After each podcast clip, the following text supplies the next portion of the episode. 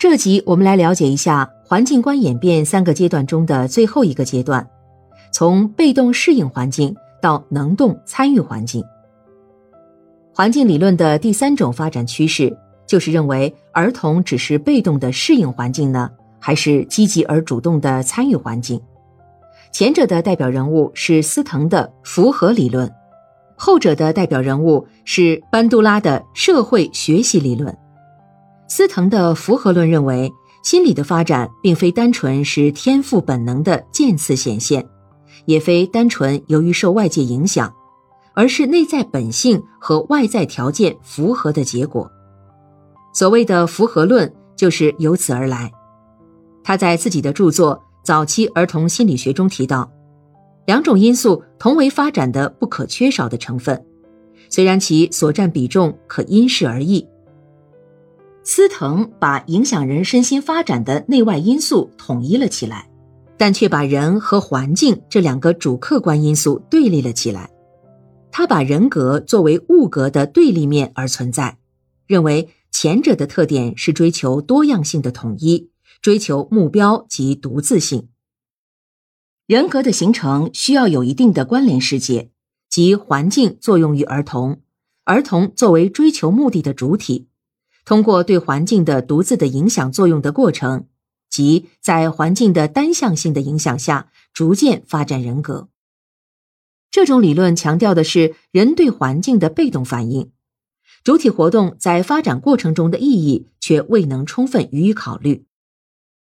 不仅强调环境对人的决定作用，同时又强调人的能动作用，人对环境的参与作用的理论，是班杜拉的社会学习理论。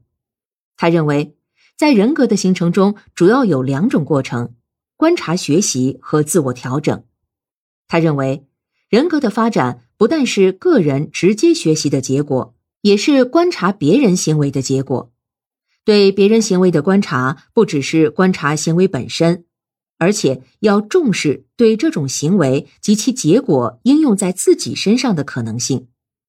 如儿童由观察父母和别人说话。而学到语言，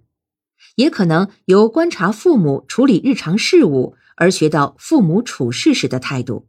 这个过程叫做模仿。模仿具有三种功能：第一种是可以学到一种前所未有的新行为；第二种是使原有潜伏着的但不明显的行为表现出来；第三种是使已有的行为得到加强或改变。模仿是一种社会学习，它塑造儿童的社会人格。模仿成功，既强调了环境的决定作用，同时又强调了人体内在的能动性。模仿是对外在行为方式的内化，成为自己的行为方式。模仿一下子拉近了复杂的社会行为和儿童初始的心理发展水平之间的距离，这正是儿童最终能成为现代人的关键所在。社会学习人格理论还特别强调自我调整的作用。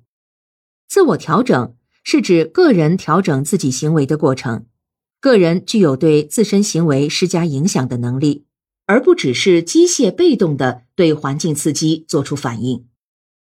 人的行为既不是单独由个人，也不是单独由环境改变的，行为是他们二者相互关联、相互作用的结果。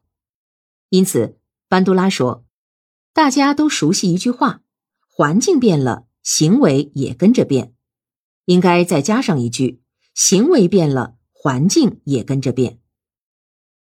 人就是通过这种认知作用的发展，将影响其行为的环境加以改变。最后，班杜拉在自己的著作《社会学习和人格发展》中归纳说：人类的能力并非完全通过经验而形成。”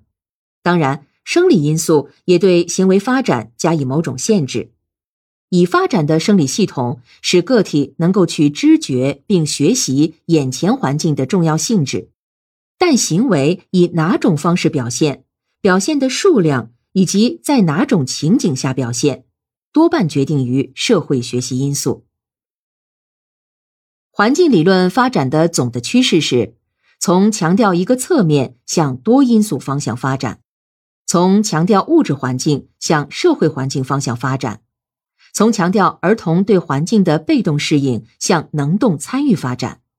其总的趋势是与客观现实日益贴近。